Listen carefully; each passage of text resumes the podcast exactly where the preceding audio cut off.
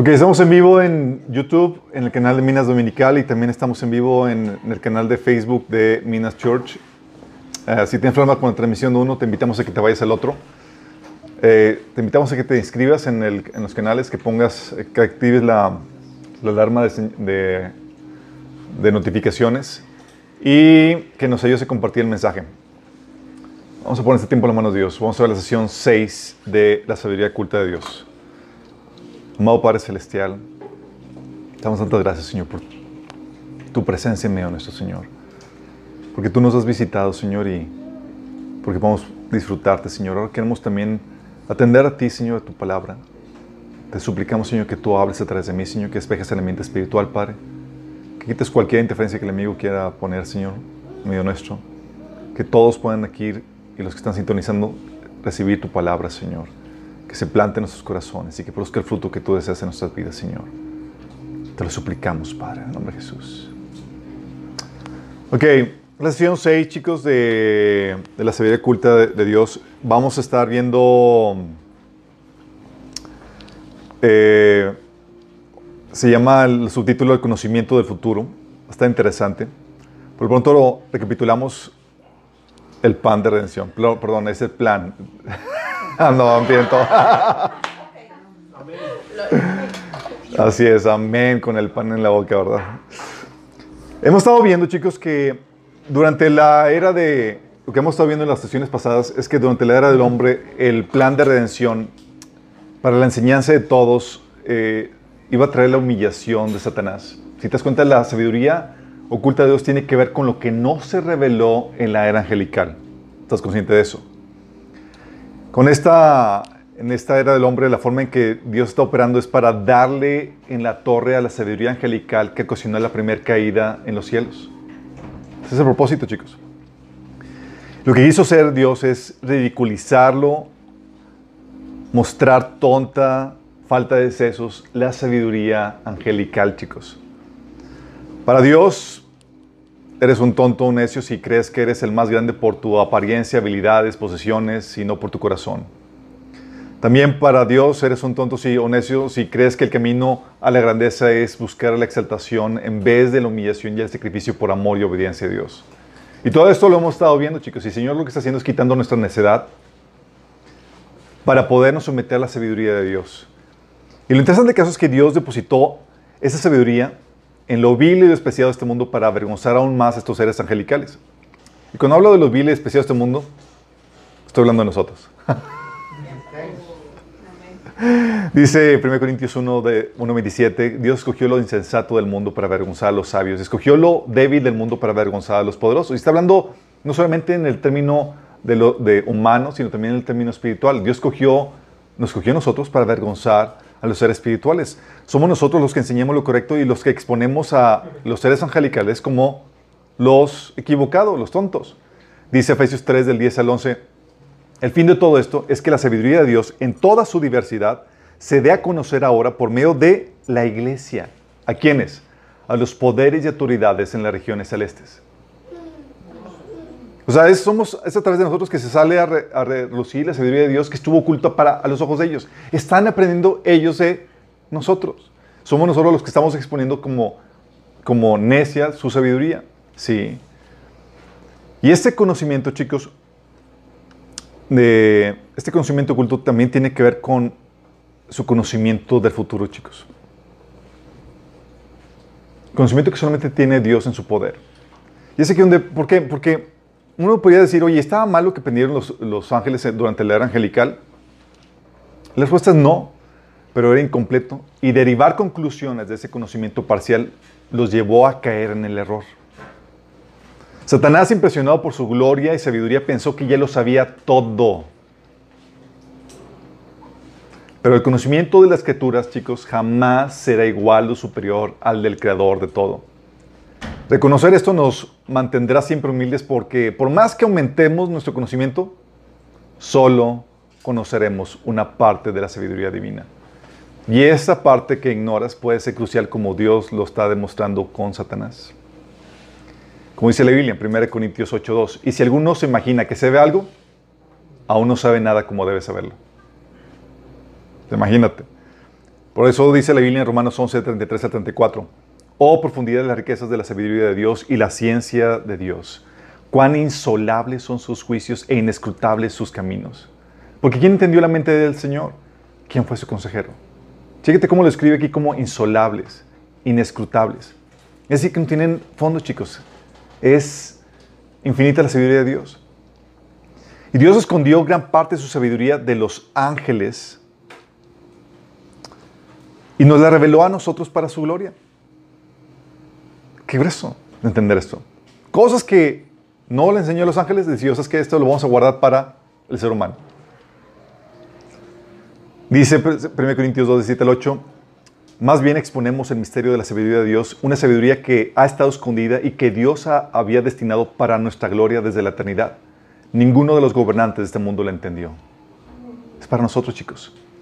Por eso lo que conocemos, los que conocemos esta sabiduría, nos conducimos de forma diferente a la gente que opera bajo el paradigma de este mundo, que es el paradigma de Satanás. Si tú conoces la sabiduría de Dios, vas a vivir de forma diferente y te vas a conducir de forma diferente.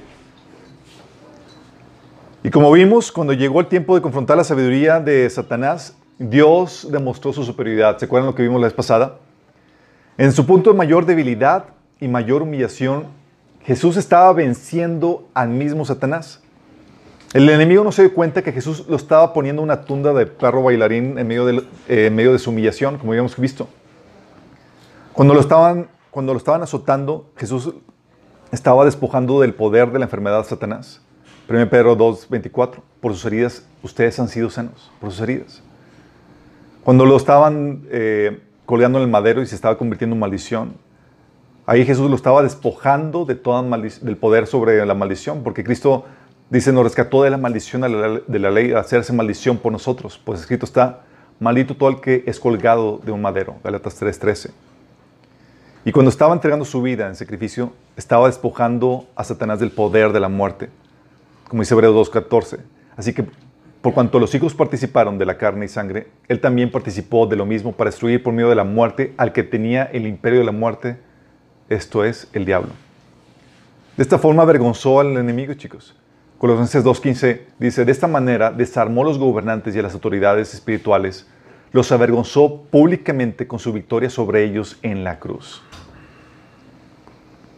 El poder de Dios, chicos, por eso no es equiparable con el de Satanás. Dice la Biblia que lo insensato, es más, lo insensato de Dios es más sabio que los hombres y lo débil de Dios es más fuerte que los hombres y aún que los ángeles. Qué grueso, ¿no? Que la parte más débil de Dios sea aún más fuerte que la del más poderoso querubín. ¿Te imaginas la, la, tremenda humillación para Satanás al darse cuenta que fue derrotado por Dios para, y que fue usado por Dios para consumar su plan de redención? ¿Te imaginas la vergüenza la humillación? Hay una narración que utilizamos donde que, dimos en, el, en la predicación de eh, Jesús el campeón y también durante la predicación, en la serie de El Reino, que nos ayuda a ver cómo la escenografía, cómo Satanás se llegó a sentir todo utilizado por, por Jesús. No sé si los que tomaron el taller de Día del Reino se acuerdan de ella. Pero quiero que me acompañen con esta imagen que les ayude a ver cómo sucedió esto. ¿sí? Usamos un poquito de imaginación basada en la Biblia. Escuchen. En su último aliento entregó su espíritu, está hablando Jesús. Y este fue llevado por dos gloriosos ángeles al Hades, al seno de Abraham. Con todo el cuidado lo pusieron ahí mientras se, retiraba, se retiraban haciendo reverencia. Moisés y Elías ya habían hecho preparativos para su llegada. Ellos fueron los primeros en recibirlo y postrarse ante él. Con miradas llenas de asombro y tristeza, en silencio, uno por uno se iban acercando todos los santos del Antiguo Testamento mientras se postraban ante Él. Filas y filas de cientos de hombres y mujeres terminaron postrados ante Él mientras lágrimas salían de sus ojos, estupefactos por lo que el Mesías tuvo que sufrir. Había muerto y estaba ahí por ellos.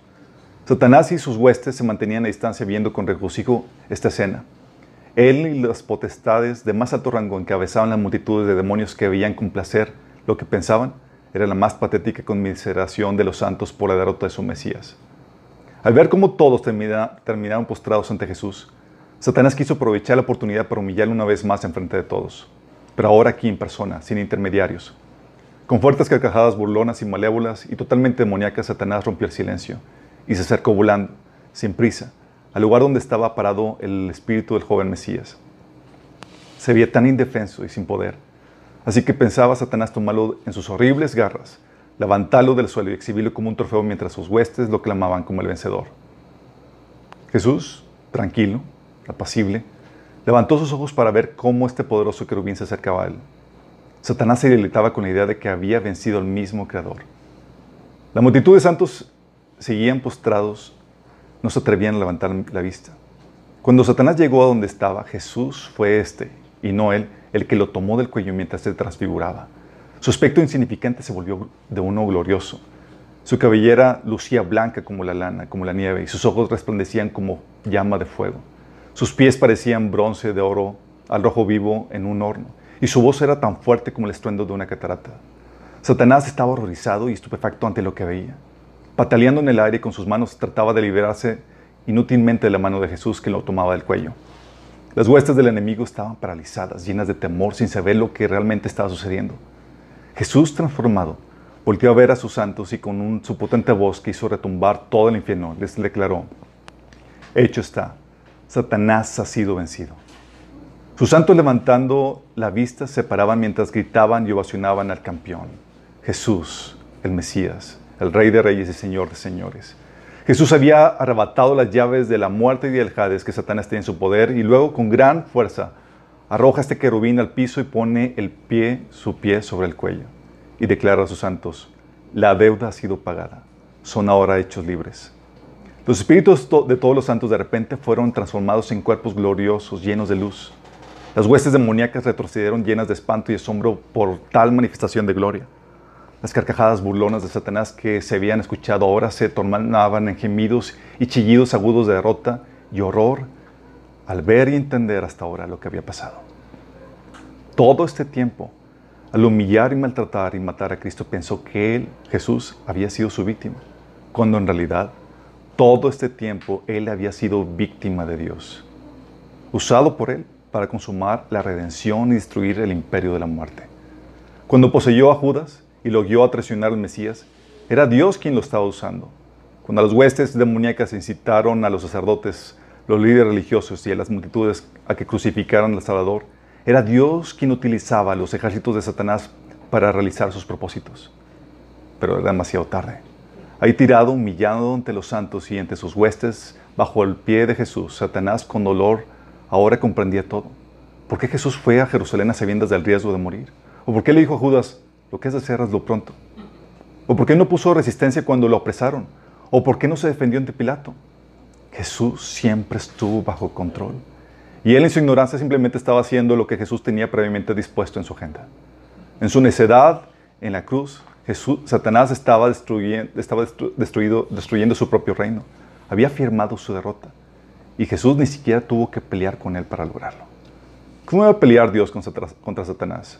No, sino que simplemente dejó que la necedad de Satanás lo guiara a su propia destrucción. En la cruz, el querubín más poderoso, sabio y hermoso, junto con todas las potestades, huestes de maldad, estaban siendo destruidas por Dios encarnado, un hombre en el estado más débil, vulnerable, humillado que una persona pudiera estar sin la necesidad de dar ningún golpe. Y no es de extrañarse, pues la debilidad de Dios es más fuerte que el poder de todas las huestes de maldad juntas. Dios acuerda lucir que la sabiduría de, de Satanás es necedad y estupidez. Como dice la Escritura, Él atrapa a los sabios en la trampa de su propia astucia. Y también el Señor conoce los pensamientos de los sabios, sabe que no vale nada. En otra parte dice, destruiré la sabiduría de los sabios, frustraré la inteligencia de los inteligentes. La sabiduría de Dios, los gobernantes espirituales de este mundo no la entendieron. Si lo hubieran hecho, jamás habrían crucificado a nuestro glorioso Señor. Pero lo hicieron, y con ello Jesús anuló el acta con los cargos que había contra nosotros y la eliminó clavándola en la cruz. De esa manera desarmó a los gobernantes y a las autoridades espirituales los avergonzó públicamente consumando su victoria sobre ellos en la cruz. Así, Cristo se convirtió en el poder de Dios y la sabiduría de Dios. Y ahora, todos los santos que por tanto tiempo habían permanecido cautivos en el Saúl estaban siendo liberados. En un estallido de luz, todos ellos ascendieron junto con, Jesús, el Mesías. Los santos, por el Espíritu de Dios, fueron trasladados al cielo, a la misma presencia de Dios, y Jesús a la tumba. Era ya domingo, temprano en la mañana. Un poderoso temblor sacudió la tumba. El cuerpo físico de Jesús yacía inerte sin vida, se llenó de luz y de repente abre sus ojos. Nuestro Señor estaba resucitando. Primicia de todos los que habremos de resucitar. Sorbides la muerte en victoria. ¿Dónde está muerte tu victoria? ¿Dónde está muerte tu aguijón? Pues el pecado es el aguijón que determina la muerte y la ley, del peca la ley le da el pecado su poder. Pero gracias a Dios, Él nos da la victoria sobre el pecado y la muerte por medio de nuestro Señor Jesucristo. Y ahora es anunciado al norte y al sur, al este y al oeste, a toda lengua, tribu y nación en esta época y en la venidera, que Jesús ha vencido al príncipe de este mundo y ya ha sido juzgado. Nuestra libertad ha sido comprada. En Cristo puede ser libre del imperio de la muerte y el pecado, pues Satanás y su reino han sido derrotados y Jesús es el campeón. ¿Te imaginas la humillación de Satanás? La pregunta aquí es, ¿cómo derrotó eh, Dios a Satanás? Lo derrotó con su conocimiento del futuro, chicos. ¿Pero acaso Satanás no sabía de la omnisciencia de Dios? ¿No sabía que Dios conoce el futuro y puede hacer arreglos de acuerdo a ello? ¿Sabía o no sabía Satanás?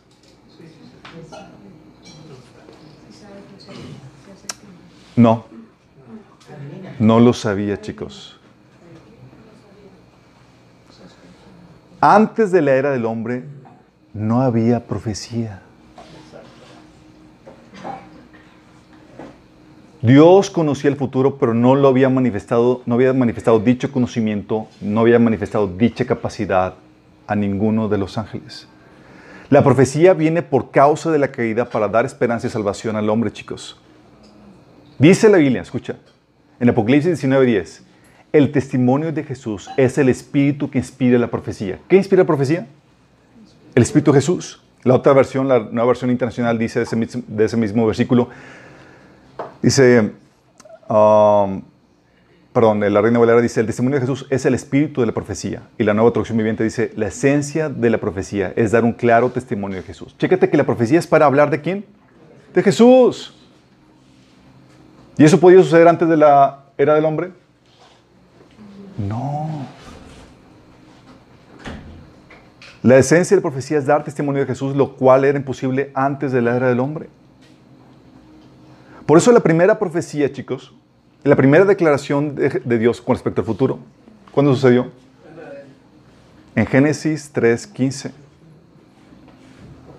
La primera profecía y todas las profecías se dan en el contexto del Mesías y el plan de redención. Primera profecía, Génesis 3:15, pondré enemistad entre tú, la serpiente, y la mujer, y entre tu simiente y la de ella, y su simiente se te aplastará la cabeza, pero tú le morderás el telón. Esa primera declaración de lo que va a suceder en el futuro, chicos, en toda la historia de la humanidad y angelical. ¿Te imaginas? Por eso la profecía, obviamente declarar qué va a suceder en el futuro puede frustrarte los planes. Sí, pudiera suceder. Por eso la profecía, chicos, se manifiesta veladamente en código, en forma de enigma. Pues tiene que ser lo suficientemente clara para dar esperanza y dirección al hombre caído. Pero suficientemente confusa para eludir al enemigo para que no boicotee los planes revelados.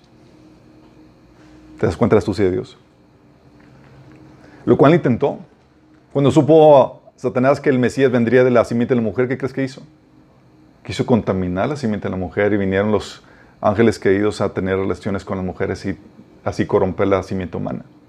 ¿Sí? Cuando supo por medio que, que iba a venir por medio de Abraham, cuando supo que iba a venir por medio de David y demás, esos linajes fueron sumamente atacados y el enemigo quiso destruir el linaje de, de desviar al pueblo de Israel, desviar a, a la descendencia de David.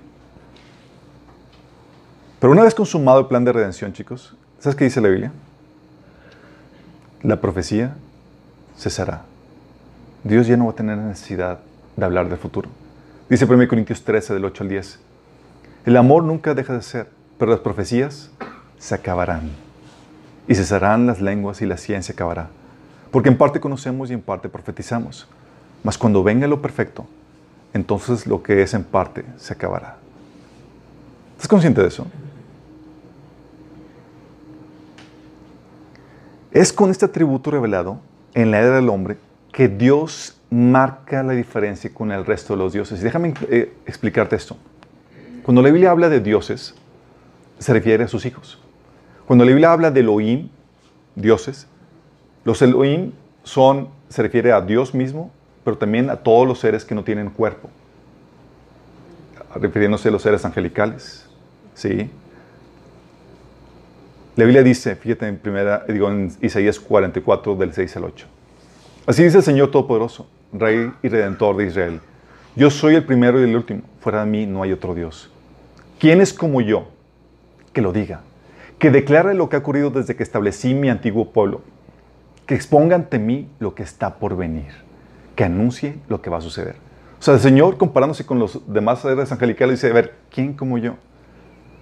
Satanás se veía, a sí mismo veía, se, veía en gloria y esplendor y se veía a, veía a Dios y decía, somos iguales. El Señor dice, ah, somos diferentes. ¿Quién como yo? Trata de revelar el futuro o conocer el futuro. Dice que anuncie lo que va a suceder. Dice, no tiemblen ni se asusten. ¿Acaso no lo anuncié y profeticé hace tiempo? Ustedes son mis, testigos. ¿Hay algún Dios fuera de mí? No, no hay otra roca. No conozco ninguna. Isaías 46 10, dice, solo yo puedo predecir el futuro antes que suceda. Y esto no lo había revelado antes, chicos.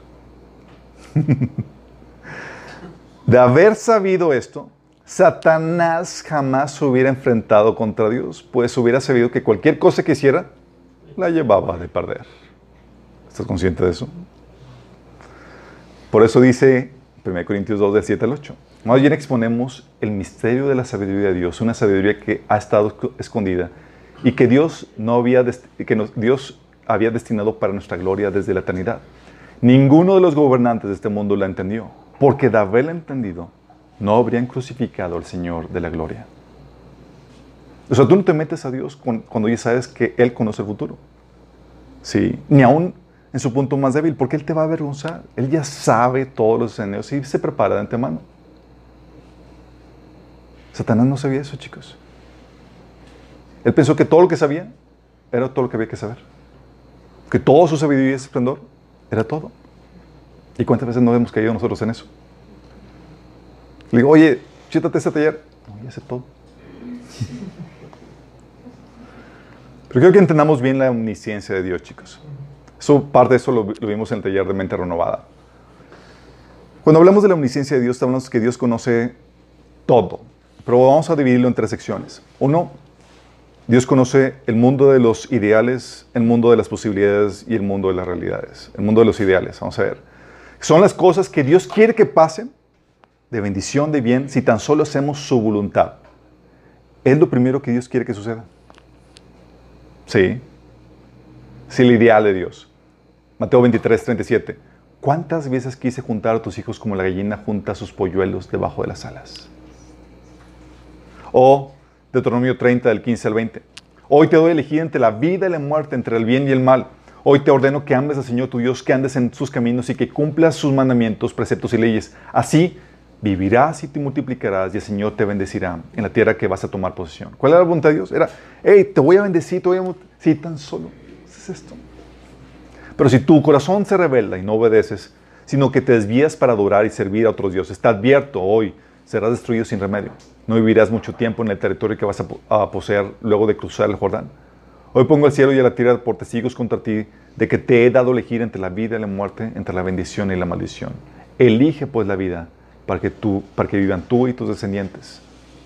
Ama al Señor tu Dios, obedécelo y sé fiel a Él, porque de Él depende tu vida.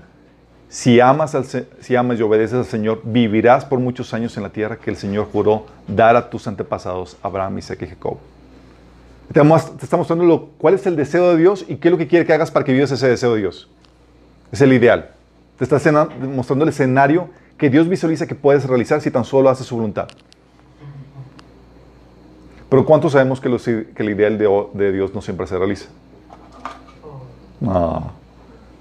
no solamente Dios conoce el mundo de los ideales, los escenarios que Dios sabe que se pueden realizar si tan solo hace su voluntad, sino también el mundo de las posibilidades. Esos eh, posibles escenarios que nunca se van a realizar. Conoce Dios todas las posibilidades. Oye, Señor, si hago esto, ah, va a pasar esto. Y si hago esto otro, va a pasar esto. Sí. Son cosas que pueden pasar, pero que nunca pasarán. Tú ves esto en 1 Samuel 23, del 9 al 13, por ejemplo, cuando dice que David se enteró que Saúl tramaba su destrucción. Por tanto, le ordenó a Abiatar que le llevara el efod. Luego David oró, oh Señor, Dios de Israel, yo, tu siervo, sé muy bien que por mi culpa Saúl se propone venir a Keilah para destruirla. ¿Me entregarán los habitantes de esa ciudad en manos de Saúl? ¿Es verdad que Saúl vendrá según me, me han dicho? Yo te ruego, Señor, Dios de Israel, que me lo haga saber. Y Dios le contesta, sí vendrá.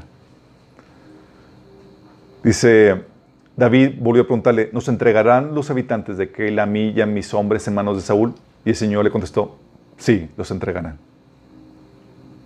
Entonces David y sus hombres, que eran como 600, se fueron de Keilah y anduvieron de un lugar a otro. Cuando le contaron a Saúl que David se había ido de Keilah, decidió suspender la campaña. Pregunta, ¿si cumplió lo que Dios le había dicho? No. Dios estaba diciendo, hey, si me quedo aquí, Señor, ¿qué va a pasar? ¿Me van a entregar? Te van a entregar. Si me quedo aquí, ¿qué va a pasar? ¿Va a venir? Va a venir. Entonces, ¿qué hizo?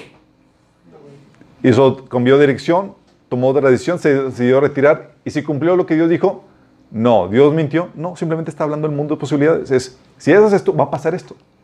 Y puedes cambiar eso. ¿Me explico? Lo mismo pasó con Jeremías, cuando le habló a Sedequías, dice en Jeremías de 38, del 17 al 18. Así ha dicho Jehová, Dios de los ejércitos, Dios de Israel, si te entregas enseguida a los príncipes del rey de Babilonia, tu alma vivirá y esa ciudad no será puesta a fuego y vivirás tú y tu casa. Pregunta, ¿sucedió esto? No, no, no lo hicieron, chicos.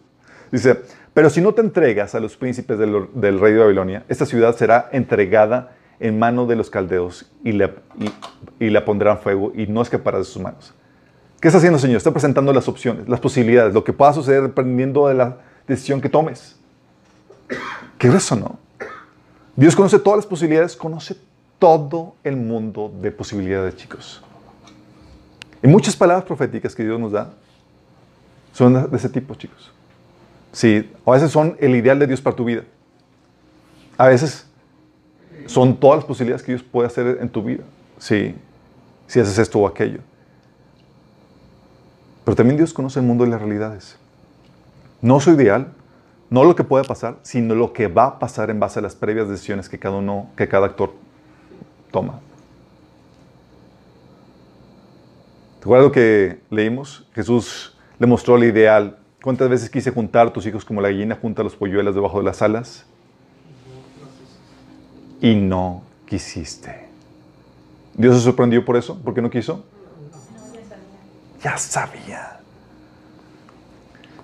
Fíjate, Deuteronomio 31 del 14 al 22 te da un ejemplo de esta de la realidad. El Señor le dice, escoge la vida, sí, para que te vaya bien y puedas, puedas fructificar. Le estaba dando el ideal, ¿sí o no? Y acto seguido, en el siguiente capítulo, Dios le dice a Moisés, ve Moisés, quiero platicarte lo que realmente va a suceder. No el ideal, sino lo que ya vi que va a suceder. El Señor le dijo a Moisés, ya se acerca el día de tu muerte, llama a Josué y preséntate a él en la tienda de reunión para que reciba mis órdenes. Fue así como Moisés y Josué se presentaron ahí entonces el Señor se apareció a la entrada de la tienda de reunión en una columna de nube y le dijo a Moisés, tú irás a descansar con tus antepasados y muy pronto esta gente me será infiel con los dioses extraños del territorio al que va a entrar. Me, rechazarán y quebrantarán el pacto que hice con ellos. Y cuando esto esto haya sucedido, se encenderá mi ira contra ellos y los abandonaré, ocultaré mi rostro y, seré y serán presa fácil. Entonces les sobrevendrán muchos desastres y adversidades y se preguntarán, ¿no es verdad que todo todos estos desastres nos han sobrevenido porque nuestro Dios ya no está con nosotros? Y ese día yo ocultaré aún más mi rostro por haber cometido la maldad de irse tras otros dioses. Escriban pues este cántico y enséñenle al pueblo para que lo cante y sirva también de testimonio contra ellos. Cuando yo conduzca a los israelitas a la tierra que juré darles a, sus antepasados, tierra donde abunda leche y miel, comerán hasta saciarse y engordarán y se irán tras otros dioses y los adorarán, despreciándome a mí, quebrantando mi pacto. Cuando Y cuando les sobrevengan muchos desastres y adversidades, este cántico servirá de testimonio contra ellos, porque sus descendientes lo recordarán y lo cantarán. Yo sé lo que mi pueblo piensa hacer aún antes de introducirlo en el territorio que juré darle. Entonces Moisés escribió este cántico aquel día y se lo enseñó a los israelitas. ¡Qué heavy! Puede llegar Dios y decirte una palabra, y tengo ese plan para tu vida y demás. Y se da la vuelta y le dice, no lo va a hacer. De hecho, te voy a platicar lo que va a pasar. Qué heavy, ¿no? Qué heavy.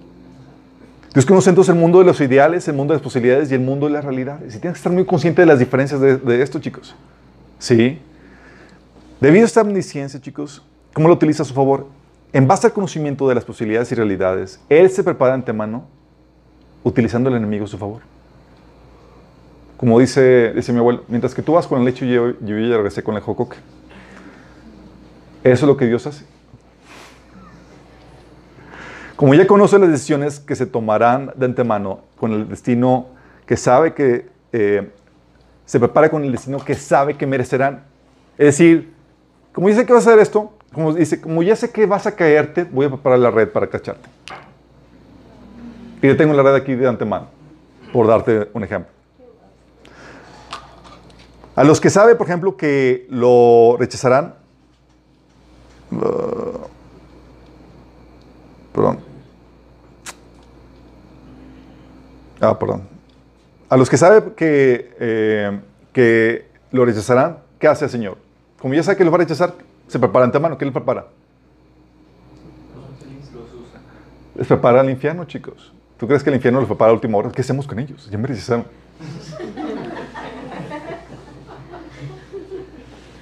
¿Sabe quiénes son de antemano? Dice la Biblia en Apocalipsis 17, 8. La bestia que has visto era y no es, y está para subir del abismo e ir a partición, y los moradores de la tierra, aquellos cuyos nombres no están escritos desde la fundación del mundo en el libro de la vida, se asombrarán viendo la bestia que era, no es y será. Dice, cuyos nombres no están escritos desde la fundación del mundo en el libro de la vida.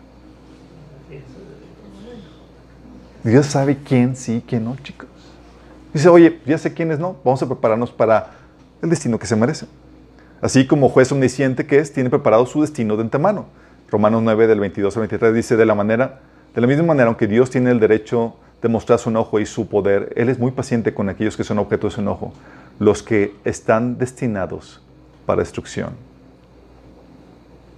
Y ustedes saben la destrucción que tiene preparado, el agua de fuego. Eso lo vimos en el taller Mente Renovada, chicos. No voy a entrar a mucho detalle. ¿Sale? Porque es paciente. Hoy vamos a ver qué onda con eso. Y a los que previó que corresponderían su amor, los predestinó para su gloria. Dice, porque los que antes conoció, fíjate, dice, a los que ¿qué? antes conoció, antes de que tú nacieras, chicos, el Señor ya te conocía. A los que antes conoció también los predestinó para que fuesen hechos conforme a la imagen de su Hijo, para que Él sea el primogénito entre muchos hermanos. Y Él los predestinó, a estos también los llamó, y a los que llamó esos también justificó, y a los que justificó, a estos también glorificó. Quiero que entiendas que cuando este término que dice que los que antes conoció es el término similar al que la Biblia habla de, de conocer en término bíblico, cuando se casa un hombre y una mujer. Cuando dice en las nuevas versiones, en la nueva versión internacional o nueva traducción viviente, dice que, que eh, eh, este, José no conoció a María, sino hasta que tuvo su primer hijo. No está hablando de que no se habían conocido, chicos, y de repente una relación por cartita o algo por el estilo sino que no se conocían en términos que no, no, se habían unido. ¿Sí? Eh, ese tipo de unión ¿sí? emocional, física, es algo similar a lo que Dios está preparando para aquí. Cuando dice que a los que antes conoció, se refiere a los que le van a amar y van a corresponder su amor, chicos. ¿Qué es lo que dice la Biblia? 1 Corintios 8:3. Pero el que ama a Dios es conocido por Él el que ama al Señor. Dice los que antes conoció, ¿quiénes son? Los que aman al Señor. Dice Juan 16, 27. El Padre mismo ama el Padre mismo los ama profundamente porque ustedes me aman a mí y han creído que viene de Dios. Y como Dios sabía antemano, te escogió. ¿Estás entendiendo? Dios ya supo de antemano quién iba a corresponder su amor y eso lo escogió. Y sabía de antemano quién lo iba a rechazar. y preparó de antemano el destino para cada uno de ellos. ¿No está violando tu, tu, tu, tu libre albedrío, chicos? Sí. Como sabe, entonces el que hace el Señor, como ya conoce las decisiones que se tomarán, se prepara antemano con el destino que, se, que sabe que merecerán. Y no solamente eso, sino que también, como sabe las decisiones que tomarán, hace los arreglos pertinentes para que dichas decisiones obren de acuerdo a sus propósitos, chicos. Un maravilloso Dios. No sé el propósito en el escenario ideal que él tenía, pero es un propósito para su beneficio arreglado de acuerdo a lo que sabe que va a pasar. ¿Vamos? Dice, te voy a poner un ejemplo. Tienes el caso de Isaías 37, del 21 al 29. Asiria había invadido Israel y demás y estaban todos paniqueados porque nos van a matar y toda la cosa. Sí, y se estaban burlando del Dios de Israel y estaban burlándose de, de, los judíos y que estaban indefensos y, sin, sin nada que pudieran hacer. Entonces llega el profeta Isaías y dice, después de Isaías, hijo de Amós, esto viene en Isaías 37, del 21 al 29, Isaías, el hijo de Amós, le envió a Ezequías la siguiente mensaje. Esto dice el Señor Dios de Israel. Ya que oraste con respecto al rey Sennacherib de Asiria, el Señor ha pronunciado estas palabras en su contra. La hija, de, la hija virgen de Sión te desprecia y se ríe de ti.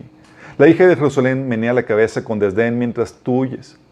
¿A quién has, estado desafiando y ridiculizando? ¿Contra quién levantas la voz? ¿A quién miraste con ojos tan arrogantes? Fue al Santo de Israel. Por medio de tus mensajeros has desafiado al Señor. Dijiste, con mis numerosos carros de guerra conquistaré las montañas más altas, sí, las cimas más remotas del Líbano. Corté sus cedros más altos y sus mejores ciprés. Alcancé sus rincones más lejanos y exploré sus bosques más espesos. Cavé pozos en, en muchas tierras extranjeras y me refresqué en sus aguas. Con la planta de mi pie detuve todos los ríos de Egipto. Pero, ¿acaso no has oído? Yo lo decidí hace mucho tiempo hace mucho que lo planifiqué y ahora lo llevo a cabo. Yo determiné que tú aplastaras ciudades fortificadas y las redujeras a un montón de escombros. O sea, él estaba siendo utilizado por Dios y él ni en cuenta. Por eso sus habitantes tienen tan poco poder y están tan asustados y confundidos. Son tan débiles como la hierba, tan fáciles de pisotear como tiernos brotes verdes. Son como hierba que sale en el techo de una casa y que se quema antes de poder crecer alta y, losa, y lozana. Pero a ti te conozco bien, sé dónde te encuentras y cuándo entras y cuándo sales. Conozco la forma que des desataste tu furia contra mí. Por esa furia en mi contra y por tu arrogancia que yo mismo oí, te pondré mi gancho en la nariz y mi freno en la boca te haré regresar por el mismo camino por donde viniste. ¿Qué hizo el Señor? ¿Era para él sorpresa lo que estaba sucediendo? ¿Qué dice el Señor? Ve, de hecho, todo va de acuerdo al agendado. Todo eso que está haciendo, ya lo tenía previsto. De hecho, ahora toca donde yo traigo eso atrás con un garfio en la nariz. Órale. Dios no se sorprende, chicos. ¿Tú crees que Dios estaba paniqueado cuando Faraón no quiso dejar salir a los israelitas? De hecho, dice el Señor en Romanos 9, 17, porque la escritura dice a Faraón, te he levantado precisamente para mostrar en ti mi poder y para que mi nombre sea proclamado para toda la tierra.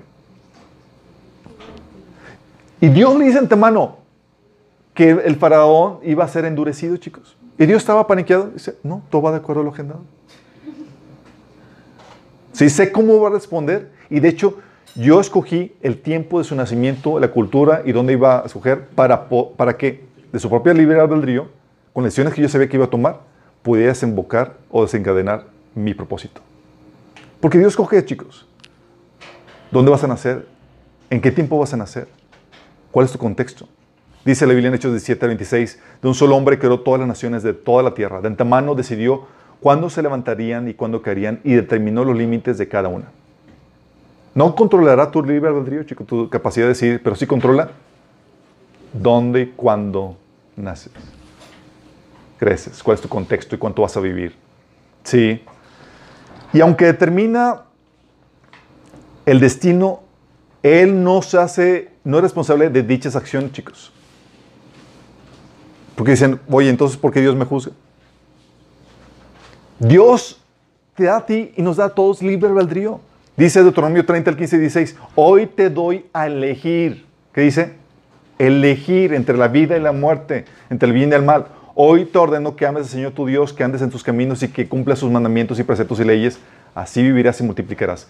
Le está obligando, digo, mejor dicho, está coercionando su voluntad, está o sea, puede estar tomando la voluntad por, por medio de, eh, por ellos, en lugar de ellos, no. Le está dando la opción a elegir y le dice qué es lo que tienen que hacer, pero él no toma la decisión por ellos, chicos. No viola su libre albedrío. Por eso, como, como habíamos visto, Jesús dice, oye, tuve el deseo de, de juntarlos como, como la gallina los junta, junta los pollitos debajo de sus alas, pero no quisiste.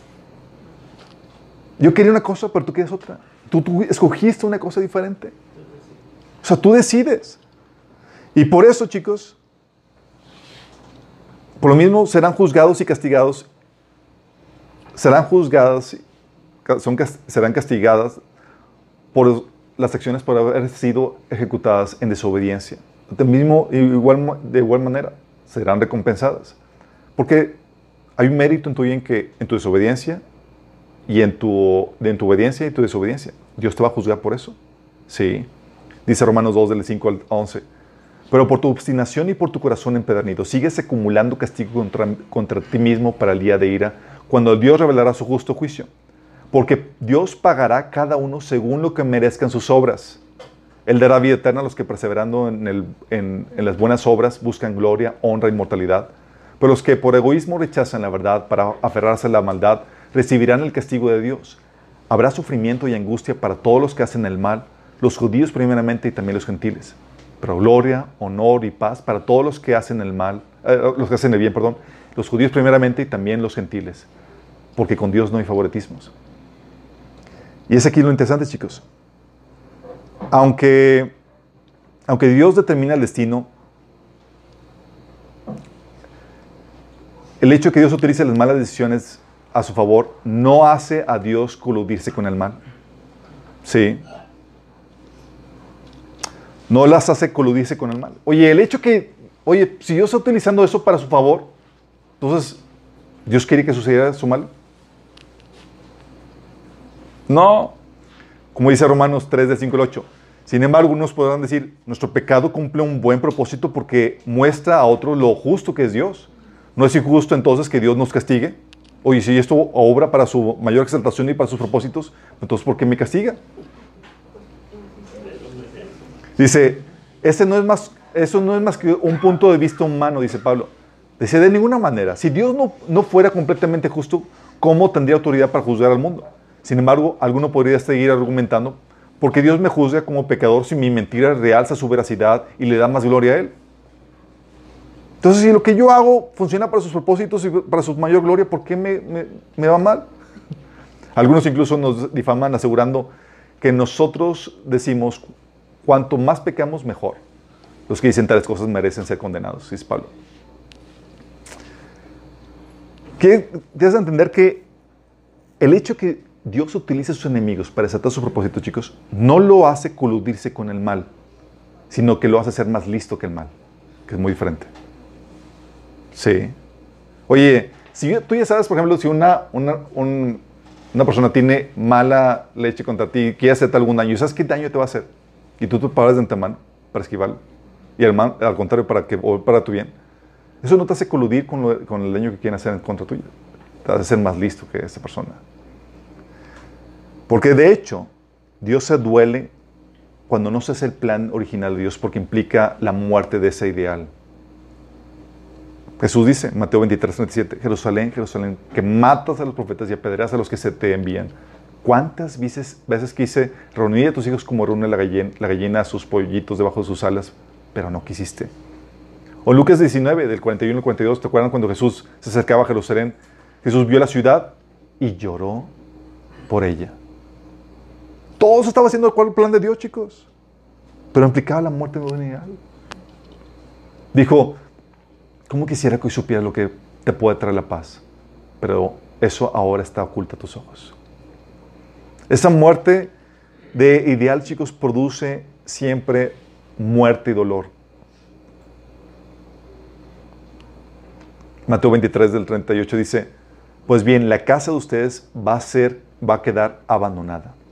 Y les advierto que no volverán a verme hasta que digan bendito el que viene en el nombre del Señor. ¿Por qué? Porque no quisieron aceptar el ideal de Dios. Como o también en el siguiente versículo de Lucas 19, el que, que leímos, dice, te sobrevendrán días en que tus enemigos levantarán un muro y te rodearán y te encerrarán por todos, por todos lados. Te derribarán a ti y a tus hijos dentro de tus murallas. No dejarán ni una piedra sobre otra porque no reconociste el tiempo en que Dios vino a salvarte. ¿Qué pasa cuando rechazas el ideal de Dios? Propósito de Dios siempre se va cumplir, pero cuando rechazas el ideal principal, el primer ideal de Dios, va a traer siempre dolor y muerte. El que Dios lo utilice para su, para su favor, no quite que no haya dolor, chicos. Sí. Pero al final, Dios lo redime y le saque provecho para convertirlo en una versión del plan original todavía más glorioso.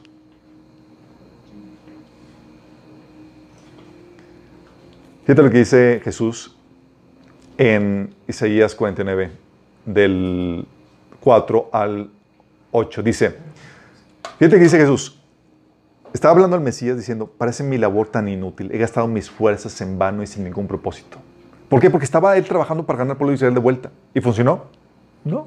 No respondieron al ideal de Dios. Dice, no obstante, lo dejo todo en manos del Señor, confiaré en que Dios me recompense. Y ahora habla el Señor, el que me formó en el seno de mi madre para que fuera su siervo, el que me encomendó que le trajera a Israel de regreso, el que me ha honrado y, eh, mi Dios me ha dado fuerzas. Él dice, harás algo más que devolverme el pueblo de Israel. En el plan original era que Israel volviera, chicos. Dice Dios, ok, vamos a hacer algo mejor. Ya que te rechazaron, vamos a hacer algo mejor. Harás algo más que devolverme el pueblo de Israel. Yo te haré luz para los gentiles y llevarás mi salvación a los confines de la tierra. O sea, ¿te rechazó Israel? Ok, vámonos con todo. Sí. El Redentor, el Santo de Israel, le dice al que es despreciado y rechazado por las naciones, al que es el siervo de los gobernantes, los reyes se pondrán en posición de firmes cuando tú pases. Los príncipes se inclinarán hasta el suelo por causa del Señor, el fiel, el Santo Israel que te has escogido. Como dice Pablo Israel, como dice Pablo en Romanos 11, del 11 al 12. ¿Acaso pregunto? Ahora pregunto, ¿acaso tropezó Israel para no volverse a levantar? De ninguna manera. Más bien, gracias a su transgresión, ha venido la salvación a los gentiles para que Israel sienta celos. Pero si su transgresión ha enriquecido el mundo, es decir, su fracaso ha enriquecido a los gentiles, ¿cuánto mayor será la riqueza con su plena restauración, cuando, su plena, eh, que su plena restauración producirá? ¿Estás, pensando, ¿Estás viendo lo que Dios está haciendo? ¿Fallaste? Ok, vamos a utilizar esto. Vamos a hacer algo mejor. Es plana reloaded.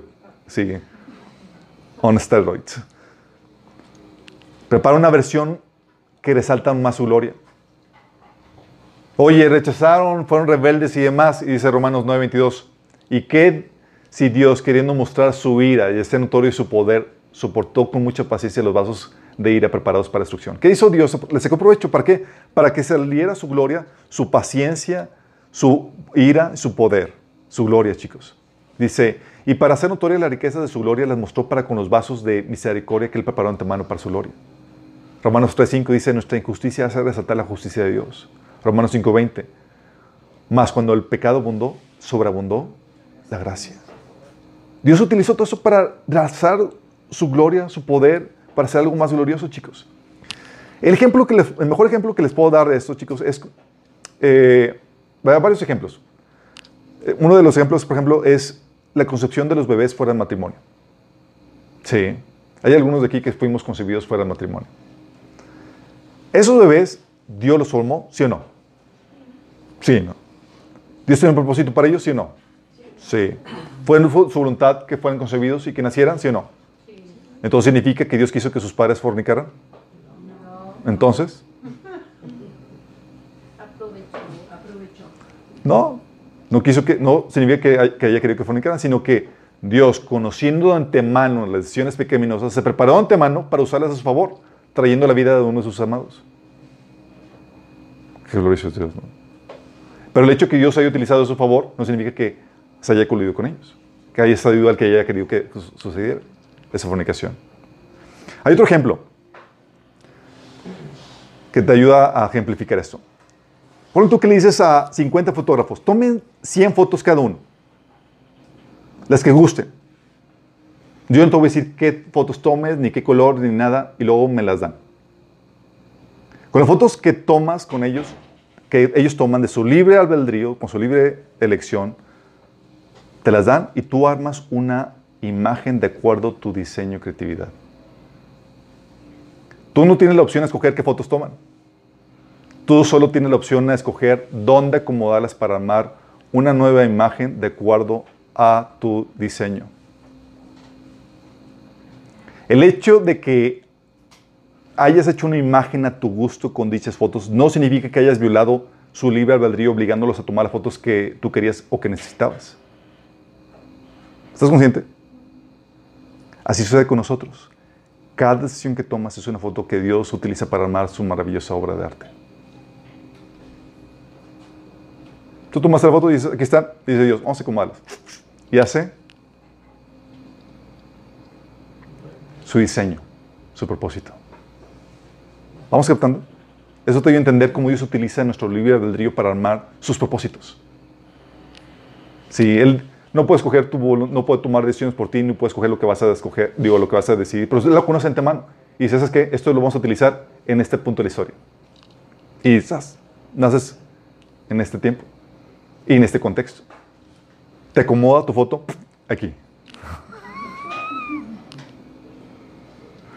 Y todo lo que hagas está previsto de Dios para desencadenar su diseño. Por eso Dios nadie le gana, chicos. Porque ya sabe antemano. Sí.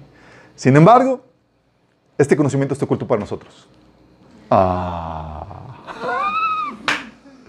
Porque aunque Dios se prepara antemano de acuerdo a lo que sabe que va a pasar, ese conocimiento está velado de nosotros porque nos trata de acuerdo al comportamiento presente. Sí, dices, oye, eso está destinado para destrucción. Sí, pero yo te, trato ahorita de acuerdo a cómo te estás comportando ahorita. Fíjate lo que dice Ezequiel 33 del 13 al 16. Dice, si yo le digo al justo, vivirás, pero él se, él se atiene a su propia justicia y hace lo malo, no, le, no se le tomará en cuenta su justicia, sino que morirá por la maldad que, que, cometió. Dios en un punto dice, te estás portando bien, vas a vivir. Se apartó, olvídate. Porque Dios lo va tratando de acuerdo a cómo te comportas en el presente. En cambio, si le digo al malvado, morirás, pero luego él se convierte, de su pecado y actúa con justicia y rectitud y devuelve lo que tomó en prenda y restituye lo que robó y obedece los preceptos de vida sin cometer ninguna iniquidad, ciertamente vivirá y no morirá. No se le tomará en cuenta ninguno de los pecados que antes cometió, sino que vivirá por haber eh, actuado con justicia y rectitud. Fíjate que dice al pecador, vas a morir, pero cambia. Ah, siempre no. ¿Cómo te estás tratando, Señor? De acuerdo a tu comportamiento presente. Lo mismo vimos cuando Dios le reveló a Moisés, hey, este pueblo se va a revelar. Y cuando suceda, voy a ocultar mi rostro, me voy a apartar de ellos. ¿Se estaba apartando de Dios en ese momento? No. Los estaba tratando de acuerdo a su comportamiento presente. Cuando eso suceda, lo voy a dar ese trato. Ahorita todavía no. ¿Estás captando?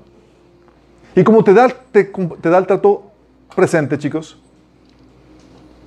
tú puedes decir, ah, pues es de los elegidos. No sabes. Por eso Pablo dice en 2 Timoteo 2 del 17 al 19, entre ellos está Himineo y Filiteo y Fileto, que se han desviado de la verdad. Andan diciendo que la resurrección ya tuvo lugar y así trastornan la fe de algunos.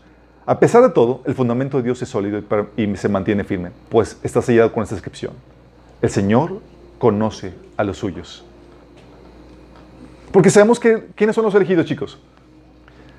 Los que se mantienen fieles en la fe hasta el final. Y yo te veo ahorita en la fe. Yo puedo decir que ahorita, de acuerdo a lo que veo, eres elegido. ¿O no? Pero yo sé que vas a permanecer hasta el final. No sé. Este fileteo y este fileto y mineo, este filete, digo, este y mine, que tengo hambre. y meneo y fileto, este fileto, fileto suculento. Ah, eh, este fileto, eran cristianos, chicos, y se apartaron. Dice, yo dice, ah, tranquilo, Dios ya sabía quiénes son los suyos. De hecho, dice 1 Juan 2.19, estas personas salieron de nuestras iglesias, pero en realidad nunca fueron de parte de nosotros. De haber sido así, se habrían quedado con nosotros. Al irse demostraron que no eran parte de nosotros. Porque Dios reconoce eso, chicos. Por eso como no sabemos, tenemos que velar los unos por los otros. Como no sé si vas a permanecer, tenemos que codearnos unos otros para animarnos en fe, para perseverar hasta el final. Dice, hecho, dice Hebreos 12, 15, asegúrense que nadie deje de alcanzar la gracia de Dios, de que ninguna raíz de amargura brote y cause dificultades y corrompa a muchos. O sea, alguno puede dejar de alcanzar la gracia de Dios, el amor de Dios, separarse de la gracia de Dios por una raíz de amargura. Y tenemos que ayudarnos mutuamente para que eso no suceda. Hebreos 3, del 12 al 14 dice, cuídense hermanos de que ninguno de ustedes tenga un corazón pecaminoso e incrédulo que los haga apartarse del Dios vivo. Más bien, mientras dure ese hoy, anímense unos a otros cada día para que ninguno de ustedes se endurezca por el engaño del pecado. Hemos llegado a tener parte con Cristo con tal de que retengamos firme hasta el fin la confianza que tuvimos al principio. Entonces, como no sabemos ciencia cierta, ¿qué tenemos que hacer? Codearnos y animarnos para que no seamos engañados por el pecado. Sí, porque tú y yo no tenemos ese conocimiento y Dios lo hizo con sabiduría, chicos. ¿Por qué? Porque si no, pues, ¿para qué mostrarle amor a una persona que al final está destinada a destrucción? Pues no. No, ya, ya vi, el Señor mostró, tú vas destinado a, perdición. ¿Para qué te, digo, para qué, para qué pierdo tiempo contigo? Pero el operar de Dios es que Dios manifiesta su amor incluso a los que van destinados a destrucción, chicos. Dice que Dios mostrando su paciencia con los con mucha paciencia a los que estaban destinados a destrucción. Dios a los que son, a los que, a los que están a perdición, no se van a perdición sin antes haber recibido una copiosa muestra del amor de Dios. Y como sabe que somos medio canijos, a ti te quito ese conocimiento para que tú ames a todos de la misma manera que Dios ama aún a los que a los que se van a perdición. Sí. Y esta maravillosa, chicos, omnisciencia, ¿sabes cómo se manifiesta en nuestras vidas? Se manifiesta en forma de coincidencias. Es genial Dios. Pensamos muchas veces que Dios em, que empieza a operar cuando empezamos a orar, chicos. Cuando no es así. Dice la Biblia que aún tu palabra no está en tu, en tu lengua cuando Dios ya la conoce toda. Y como Dios sabe que vas a orar algo, se preparó días, meses, años antes. Ok, sé que mi hijo va a empezar a orar eso, tengo que prepararme con tiempo para que la respuesta llegue a tiempo. Qué grueso, ¿no? Él se prepara antemano a nuestras oraciones y a nuestras necesidades para que la respuesta llegue en el tiempo correcto. Eso es lo que hace la omnisciencia de Dios, chicos. Y como, como vemos, oye, es que sucedió hace tiempo. Qué casualidad. No es casualidad. Es Dios orquestando todo, chicos. ¿Te acuerdas cuando Dios dijo, oye, y es tiempo de que se cumpla la profecía de que el Mesías entra a Jerusalén montado en un burrito?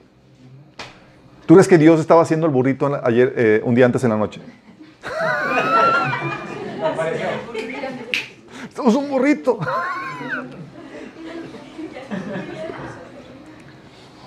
¿Te acuerdas del caso cuando en la Santa Cena necesitaban un lugar donde pasar la última cena? Sí. Y Dios, como super ve antemano, tiene todo listo, ordenado. Fíjate lo que dice Marcos 14, del 13 al 15. Jesús envió a dos de ellos a Jerusalén con las siguientes instrucciones. Al entrar a la ciudad se encontrarán con un hombre que lleva un cántaro de agua. Síguenlo. En la casa donde él entra, díganle al dueño. El maestro pregunta, ¿dónde está el cuarto de huéspedes para que pueda comer la cena de Pascua con mis discípulos? Él los llevará a un cuarto grande en el piso arriba que ya está listo. Estaba listo, chicos. Para el momento correcto. Sí. Y dices, oye, lo mismo pasó con nosotros, chicos. ¿Sabía que íbamos a cajetearle, que íbamos a pecar como humanidad? Sí. Estaba paniqueado cuando sucedió. Miguel, Miguel, Gabriel, ¿ya viste? ¿Qué hacemos? Adán y Eva pecaron. ¿Qué, ¿Qué, plan, plan B? ¿Qué hacemos? No estaba paniqueado. Apocalipsis 13, 8 dice, y adoraron a la bestia todos los que pertenecen a este mundo, aquellos cuyos nombres no están escritos en el libro de la vida, que pertenece al Cordero, que fue sacrificado antes de la creación del mundo. Dios tenía previsión, ya en la mente de Dios había sido inmolado Jesús para nuestra salvación. Estaba listo de antemano, chicos. Por eso cuando pecaron, dice, ah, pegaste, serpiente. Ok, empieza a develar su plan y da la salvación. También es maravilloso, chicos, porque usando la omnisciencia de Dios, desata obras gloriosas Aún con esos pecados, chicos. ¿Dios sabía que ibas a pecar? Sí. ¿Se paniquea? No, ya sabía que va a pasar. Y aún, como sabe que va a pasar, prepara todo para que eso pueda obrar para tu bien y para el propósito de Dios. ¿Te acuerdas de David con Betsabé? ¿Adulteró con Betsabé? Dice, consoló David a Betsabé, adulteró con Betsabé, mató a, su esposo por medio de la guerra. Dice, y David eh, consoló, consoló, David a Betsabé y llegándose a ella durmió con ella y ella le dio a luz un hijo y llamó su nombre Salomón, al cual amó Jehová. ¿Cómo? O sea, si no hubiera adulterado, Salomón no hubiera nacido y se convirtió en uno de los principales reyes de renombre por su sabiduría. Dices, ¿sí? ¿Dios quería entonces que adulterara? No. Entonces, ¿qué pasó? Se adelantó. Dios sabía que iba a pasar y lo utilizó a su favor. Sí. ¿O te acuerdas, Simón? Cuando, se, cuando Simón le dice, yo te voy a seguir hasta la muerte. Y dice, ay, Simón, Simón. Lucas 22, Simón, hasta la muerte. Lucas 22, del 31 al 32 dice, Simón, Simón, aquí Satanás os ha pedido para zarandearos como trigo. Pero yo, yo he rogado por ti, para que tu fe no falte. Y una vez vuelto, confirma a tus hermanos. ¿Qué estás diciendo, Señor? ¿Que voy a caer? Ajá. Pero sé que te vas a levantar. Y eso va a, ser, va a servir, tu levantar, toda esa experiencia va a servir para que puedas ayudar a otros hermanos. Y vas a consolarlos. Y tú y yo lo hemos visto. De hecho, eh, vivimos en la aplicación de la ventaja del pecado. Hay caídas y demás que si no las tienes, Dios no va, podría utilizarte para ayudar a otras personas.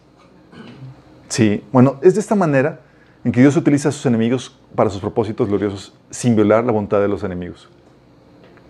Decisiones pecaminosas de otros las utiliza para cumplir sus propósitos gloriosos. Es impresionante de Dios. Tan calibrado, chicos, está su plan, tan certero es su conocimiento del futuro, que si ellos no cometen dichas decisiones pecaminosas, los propósitos de Dios se frustrarían. Así de calibrado está, así de certero es el, conocimiento de Dios futuro. Sí. Si Judas no hubiera traicionado a Jesús, ching, plan de Dios frustrado, imagínate. Si los fariseos y demás digo, no, pues sí, siempre así queremos. Frustrado el plan de, redención. Así de grueso. Pero tan certera ese conocimiento de Dios que calibra todo para que, para que tenga que suceder eso y se date en el propósito de Dios. Tú y yo lo hemos visto en las historias como las de José y sus hermanos. Pregunta, los hermanos de José lo vendieron porque, ¿sabes qué, José? No te va a gustar, a mí tampoco nos va a gustar venderte, pero es necesario que tú vayas a Egipto para la salvación de nuestra familia.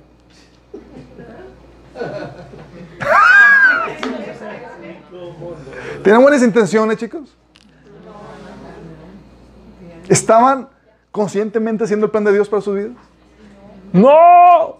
Estaban en plan rebelde, envidioso, queriendo deshacerse a mala leche contra su hermano.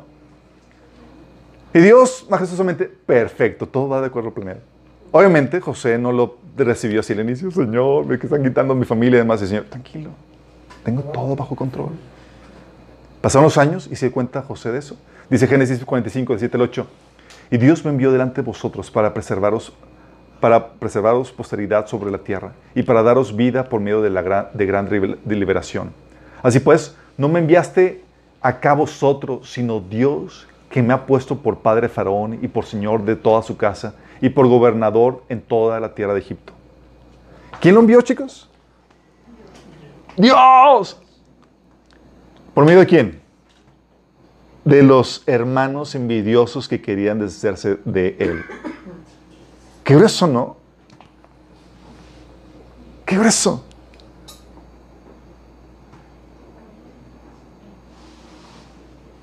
disculparán.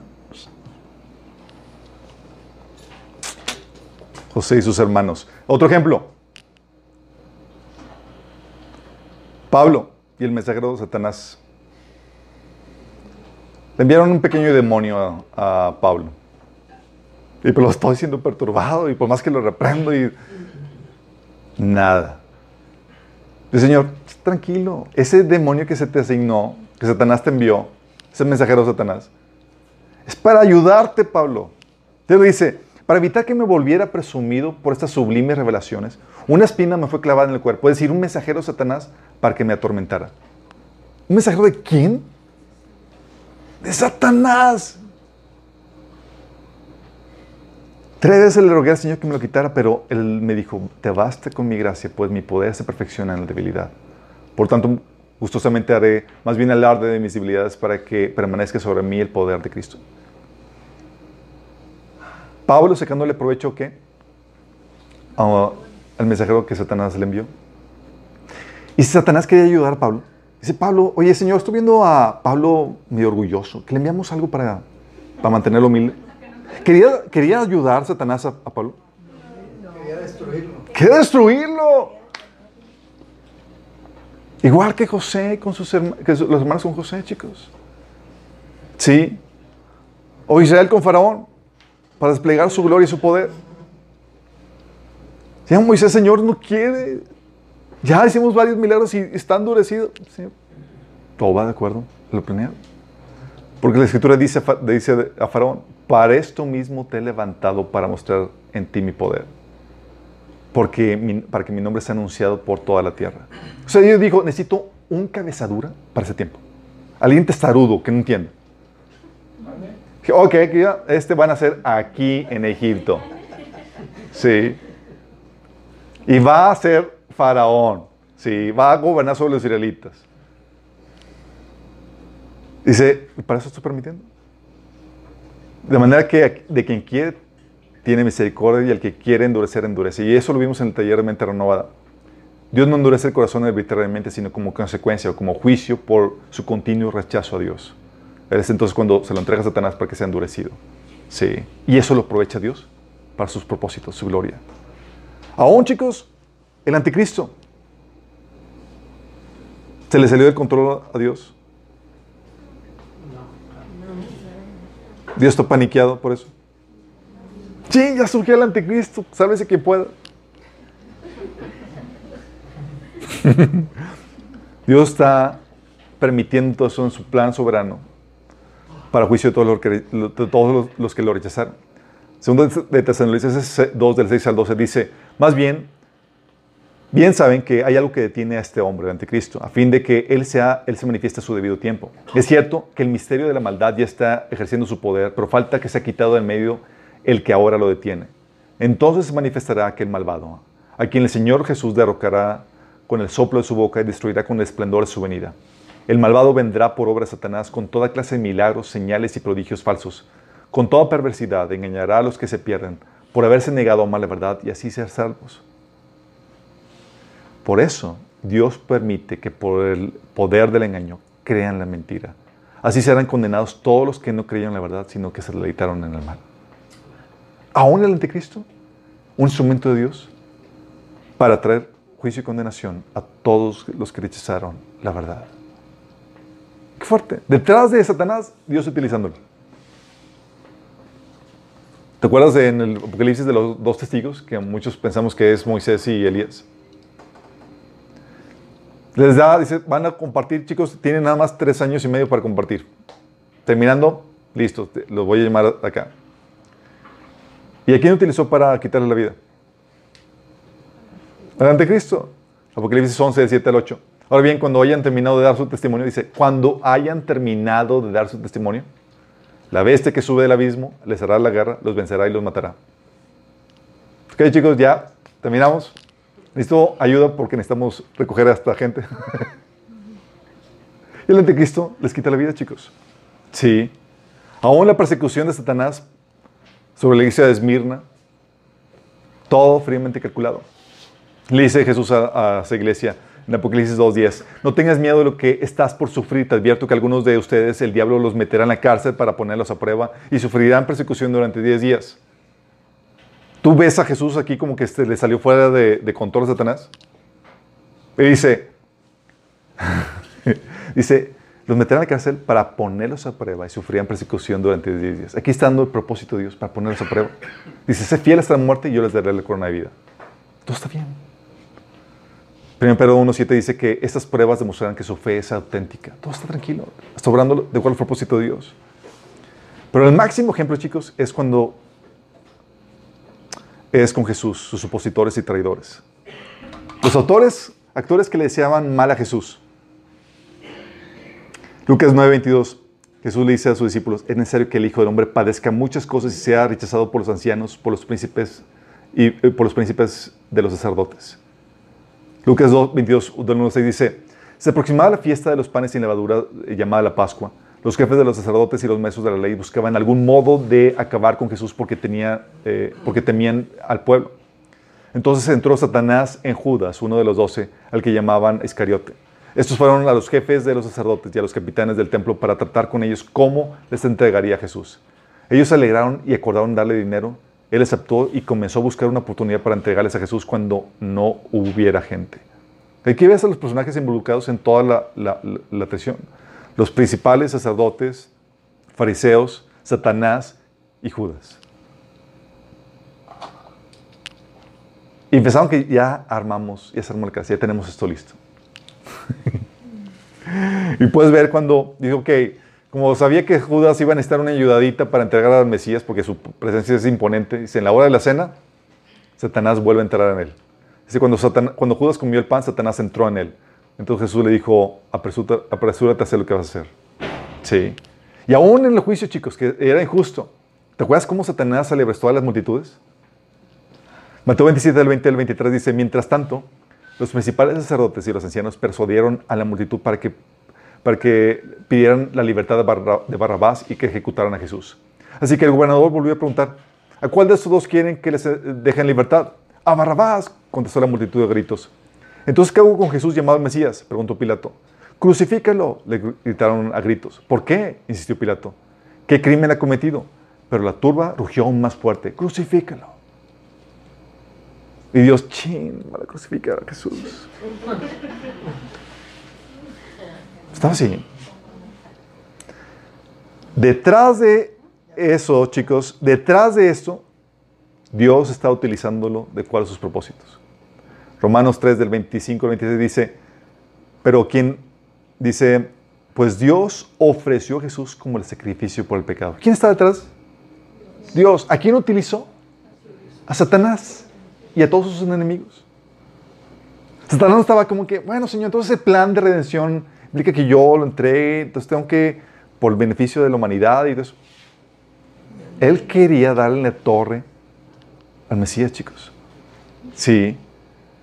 Dice, dice dentro de Romanos 3:25 que Dios fue el que ofreció a Jesús como sacrificio por el pecado. Pero no lo hizo directamente. ¿A quién utilizó? A sus enemigos. 2 Corintios 5:21 dice, pues Dios hizo que Cristo, quien nunca pecó, fuera la ofrenda por nuestro pecado, para que nosotros pudiéramos estar en una relación correcta con el Dios por medio de Cristo. ¿Quién fue el que lo ofreció como sacrificio por el pecado, chicos? Dios. Sí.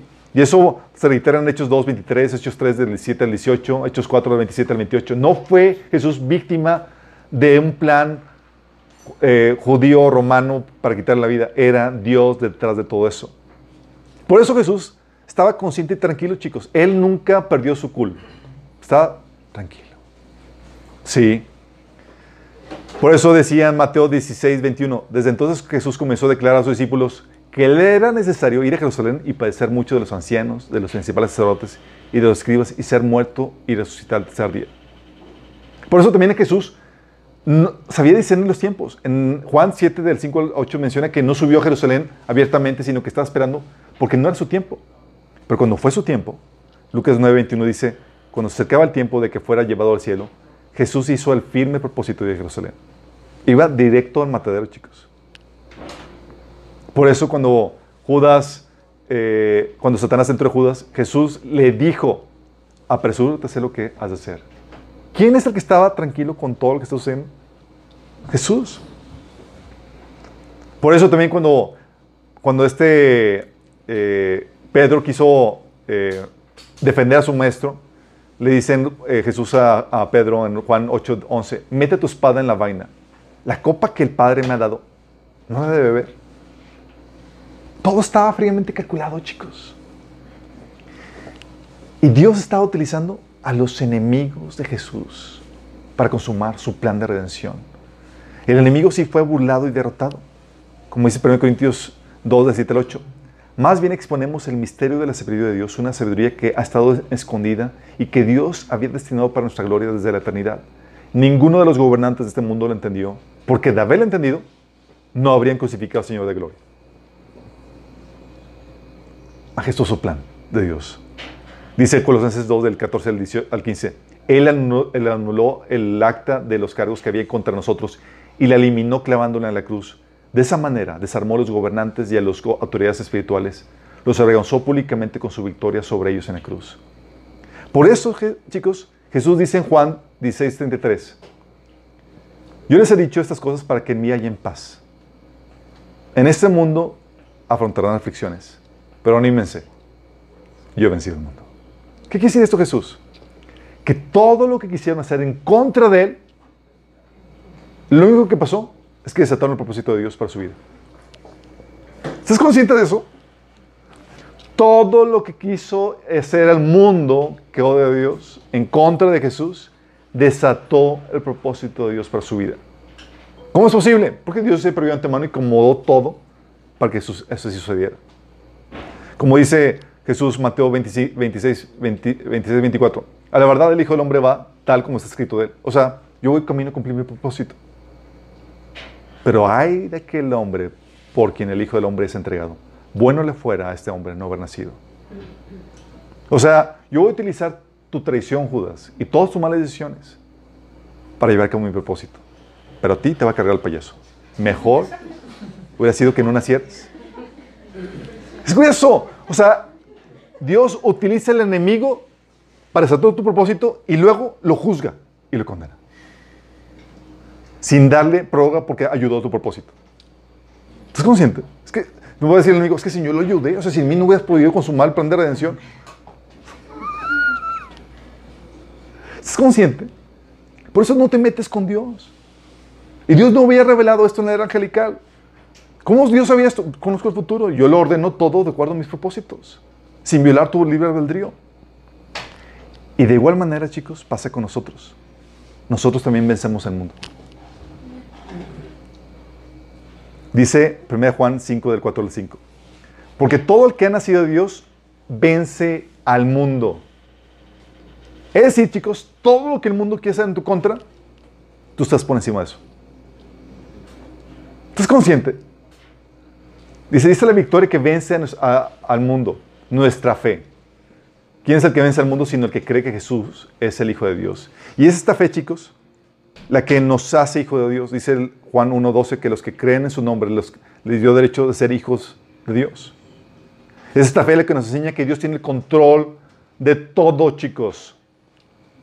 ¿Te acuerdas la sentencia de, en Daniel 4.17 cuando, cuando dice la Biblia que los vigilantes, el concilio divino de Dios, dictó una sentencia sobre Nabucodonosor, donde se iba a convertir como animal durante, una temporada para que, hasta que reconociera que el Altísimo gobierna sobre el reino de los hombres. Es decir, no ha perdido control alguno. Y Jesús no lo recalcó a nosotros. En Mateo 10 del 30 al 31 dice, no teman a los que matan el cuerpo, pero no pueden matar el alma. Teman más bien al que puede destruirle el alma y el cuerpo en el infierno. No se venden dos gorriones por una monedita. Sin embargo, ni uno de ellos caerá en la tierra sin que el Padre sin que él, lo permita el Padre. Darles el control soberano, chicos. Aún los pajarillos no mueren sin que fue el control de Dios. Y Él, los tiene, y él les tiene contados a ustedes aún los cabellos de la cabeza. Darles el control absoluto de Dios, chicos. Ya se cayó el último que tenía.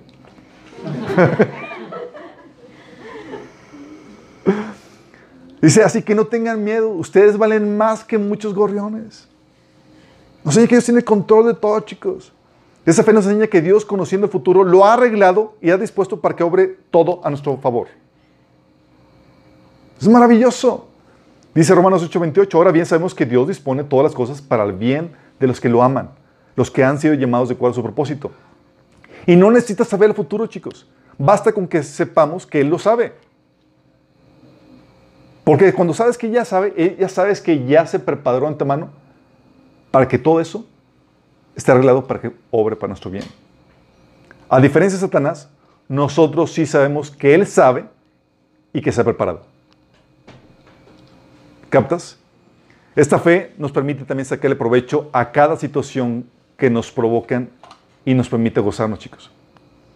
Con ese conocimiento, ¿qué puede hacer el enemigo en contra tuyo, chicos? ¿Qué puede hacer Satanás? ¿Qué puede hacer el ser humano? Cualquier cosa que, que haga el enemigo en contra tuya porque amas al Señor, Dios lo organizó, lo armó de tal forma que si eso no pasa, tu propósito no se cumple. ¿Estás consciente de esto? Dice, por eso Lucas 23, dice, digo, perdón, 1 Pedro 1, 6 a 7, así que alégrense de verdad, les espera una alegría inmensa, aunque tienen que soportar muchas pruebas por un, tiempo, un tiempo breve. Es cierto. El propósito de Dios puede tener algo de dolor, algo de sufrimiento, sí, pero desata el propósito de Dios para tu vida. Así como Jesús, que oye, la copa de sufrimiento la bebió, pero ¿qué pasó? Desató el propósito de Dios. Por eso también podemos gustarnos en medio de las dificultades, como dice Santiago 1.6, 1.2. Dice, hermanos, tened por sumo gozo cuando os halléis, ¿qué? ¿Por qué? ¿Porque estamos locos? No, porque sabemos que Dios se adelantó de antemano y eso obra para nuestro bien. Sí. Es decir, no hay nada que el enemigo pueda hacer que vaya en, tu contra. Por eso también Romanos 5, 3 al 4 dice, también nos alegramos al enfrentar pruebas y dificultades porque sabemos que nos ayudan a desarrollar resistencia. Y la resistencia desarrolla firmeza y carácter y el carácter fortalece nuestra esperanza segura de salvación. De esta manera, chicos, ¿cómo te puedes resentir con la gente que quiere hacerte daño? ¿Cómo?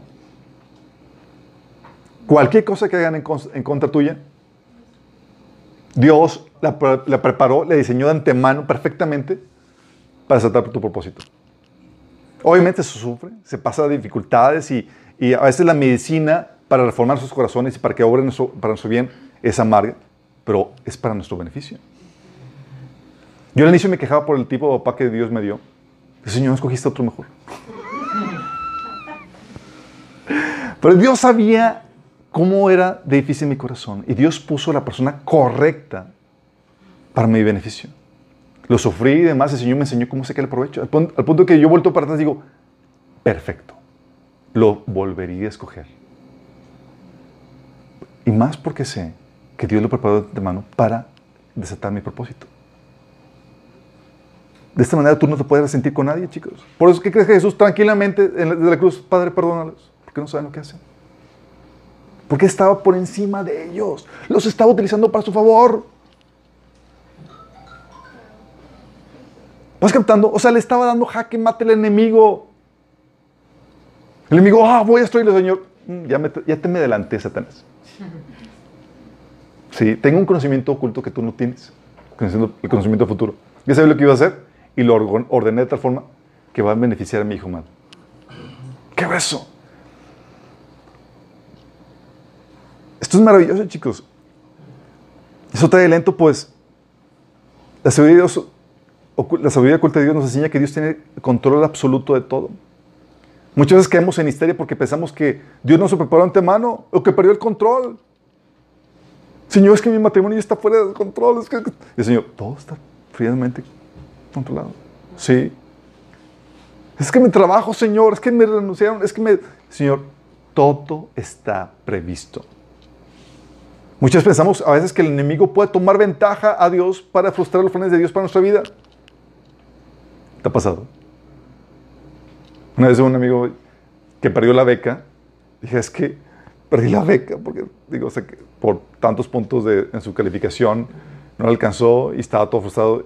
Le digo, ¿tú crees que Dios está paniqueado? Así como que, hijo, todos los planes que tenía preparados para ti, frustrados. ¿Están frustrados? No. ¿Ves a Dios paniqueado en su trono?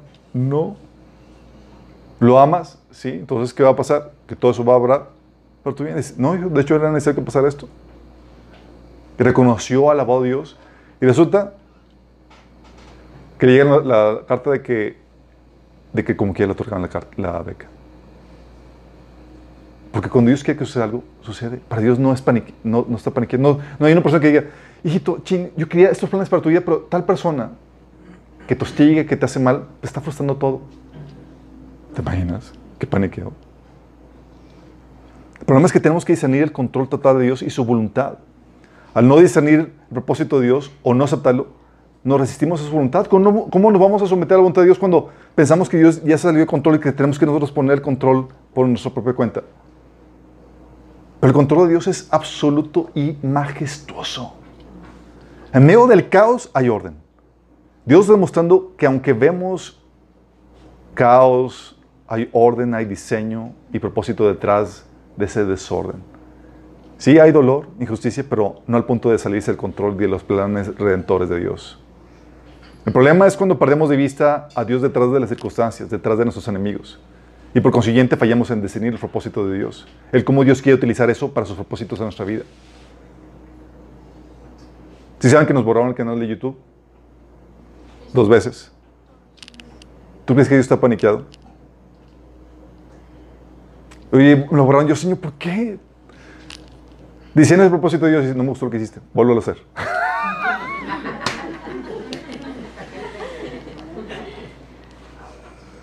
y así lo platicamos mi esposa y yo. Es que le presentamos el trabajo del Señor. No, no me gustó. Delete.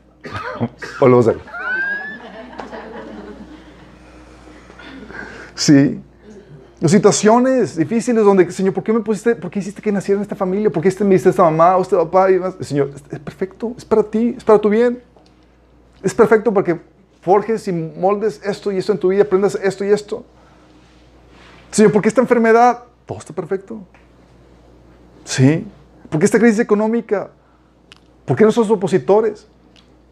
Cuando ya entiendes esto, hasta te emocionas con las cosas malas que te hacen en contra tuya. Es en serio. Parece de, locos, pero situaciones que hemos vivido mi esposa y yo, yo con este, con, e, con este, con este conocimiento que Dios me había dado antemano, yo estaba emocionado porque intentaban, hay gente que Dios ha levantado a veces eh, eh, como opositores a, mí, a mi, persona, a mi familia y demás, y hacen cosas en nuestra contra.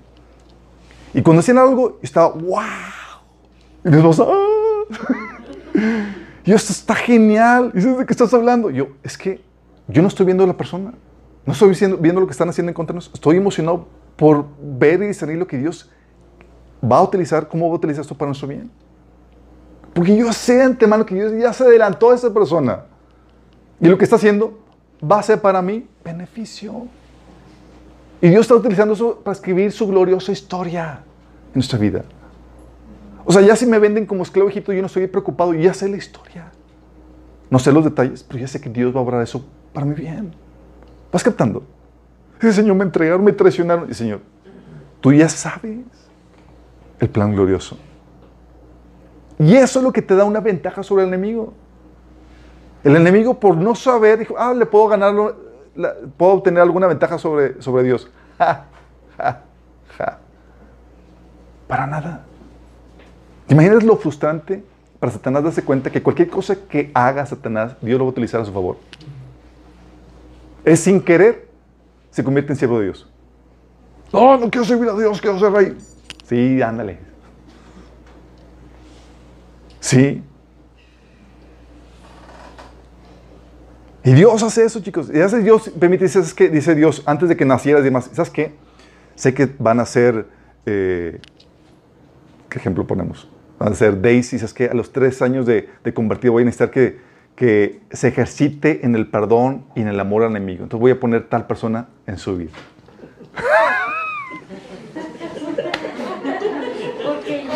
Señor, tengo esta persona, esta persona, Dios en el trabajo, además, y Señor, sí, de hecho está de acuerdo, está, está todo muy bien. Duele, chicos, porque frustra tus ideales personales, pero los propósitos de Dios son inquebrantables. Sí. Y a veces duele morir a tu propio deseo, a tu propia situación. Tú quieres comodidad y que todo obre de acuerdo a lo que tú deseas. Pero a Dios no le importa eso. Y dices que mis planes van a prevalecer. Sí. A veces Dios dice, ¿sabes qué? Necesito que Samuel que aprenda a confiar en mí como proveedor, no en su cuenta bancaria, ni en sus jefes o sus papás, y voy a, en tal fecha, en tal tiempo, va a venir tal crisis y demás. Y andamos, así como los discípulos con la tormenta, ¿te acuerdas? Señor, no tienes temor, que perecemos. Y ¿qué onda?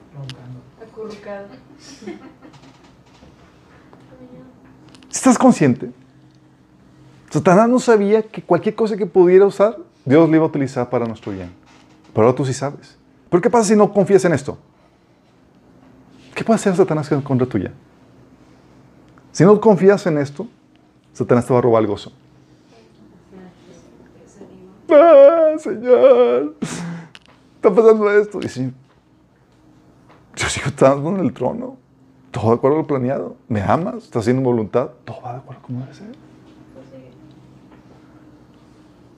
Satanás te va a robar el gozo si no confías en esto. Satanás te va a hacer, te vas a sentir una víctima.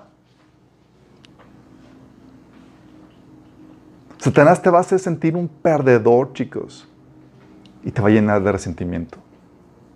Y el enemigo va a vencer tu vida.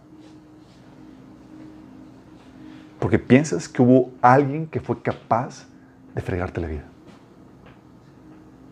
De fregar el propósito de Dios para tu vida.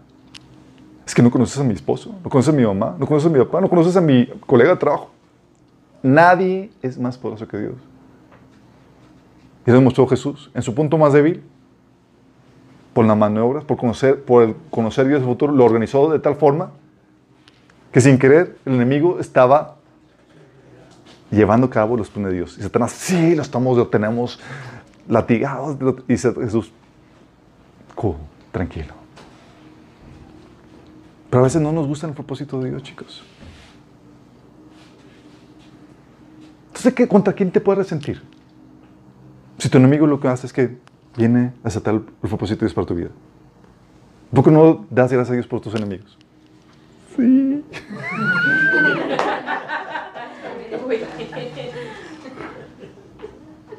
Con ese conocimiento, fácilmente hasta ahora por tus enemigos, hasta los amas.